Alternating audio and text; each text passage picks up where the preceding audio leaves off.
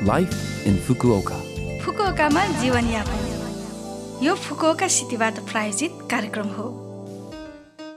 नमस्ते ओहाई गोजाइमास। म सरिता। यो छोटो समयको कार्यक्रम लाइफ इन फुकुओकामा तपाईँहरूको लागि फुकुओकामा आरामदायक जीवनयापन गर्न तथा बाहिर निस्कँदा वा दैनिक जीवनमा आवश्यक पर्ने जानकारीहरू नेपालीमा दिने आइरहेकी छु। हरेक हप्ताको बिहिबार यो कार्यक्रम बिहान आठ चौवन्नबाट म सरिताको साथ सुन्न सक्नुहुन्छ। छोटो समयको हाम्रो कार्यक्रम सुन्दै गर्नुहोला। जीवनयापन आज मैले साकुरा मोचीको छोटो परिचय लिएर आएकी छु। साकुरा मोची भनेको वसन्त ऋतुलाई प्रतिनिधित्व गर्ने एक किसिमको जापानी मिठाई वागासी हो। साकुरा मोची खान्तो शैलीको चौमेजी र खान्साई शैलीको दौम्योजी गरी दुई प्रकारमा छुट्याएको पाइन्छ। दुवैलाई सामान्यतया साकुरा मोची भन्ने गरिन्छ तर अलग गाउँदा चौमेजी र दौम्योजी भन्ने गरिन्छ। पिठोलाई मुछी बनाएको खोललाई पोलेर त्यसमा आङ्को हालिएको क्रेप आकारको चौमेजी ग्लुटेनस चामल प्रयोग गरिएको मान्जुको जस्तो दोम्योजी दुवै चेरी पातको नुनिलो स्वादमा पोको पारिएको हुन्छ। गुलियोभित्र नुनिलो स्वादको कारणले गर्दा यो अत्यन्त स्वादिष्ट हुन्छ। खैर चेरीको पात खाए पनि नखाए पनि यसलाई आफूलाई मनपर्ने तरिकाले खाएर आनन्द लिन सक्नुहुन्छ। फुकुओकामा जीवनयापन। आज पनि मैले फुकुओका सहरबाट जारी केही सूचनाहरू लिएर आएकी छु। पहिलो सूचना रहेको छ बसाइसराईको प्रक्रिया सकेसम्म चाँडो पुरा गर्नको बारेमा।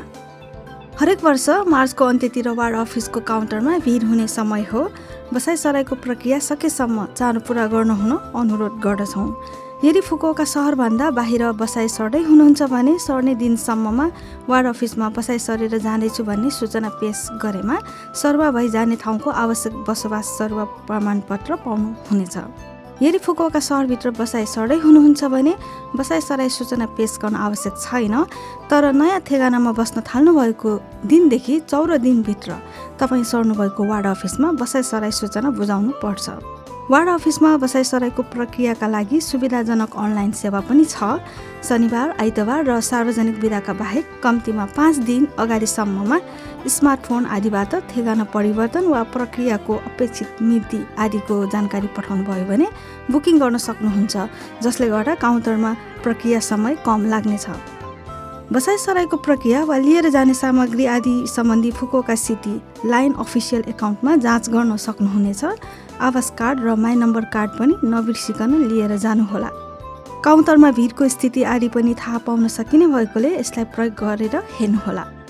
यस अतिरिक्त बसाइ सर्दा खानेपानी आपूर्ति सुरु गर्न वा रोक्नका लागि सूचना दिन आवश्यक छ।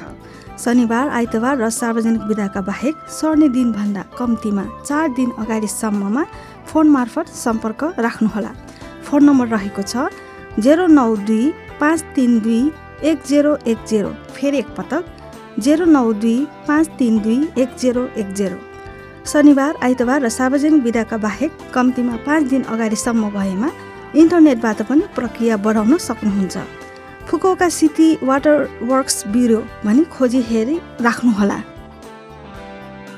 अर्को सूचना रहेको छ कोरोना भाइरस सङ्क्रमण रोकथामका लागि अनुरोधको बारेमा।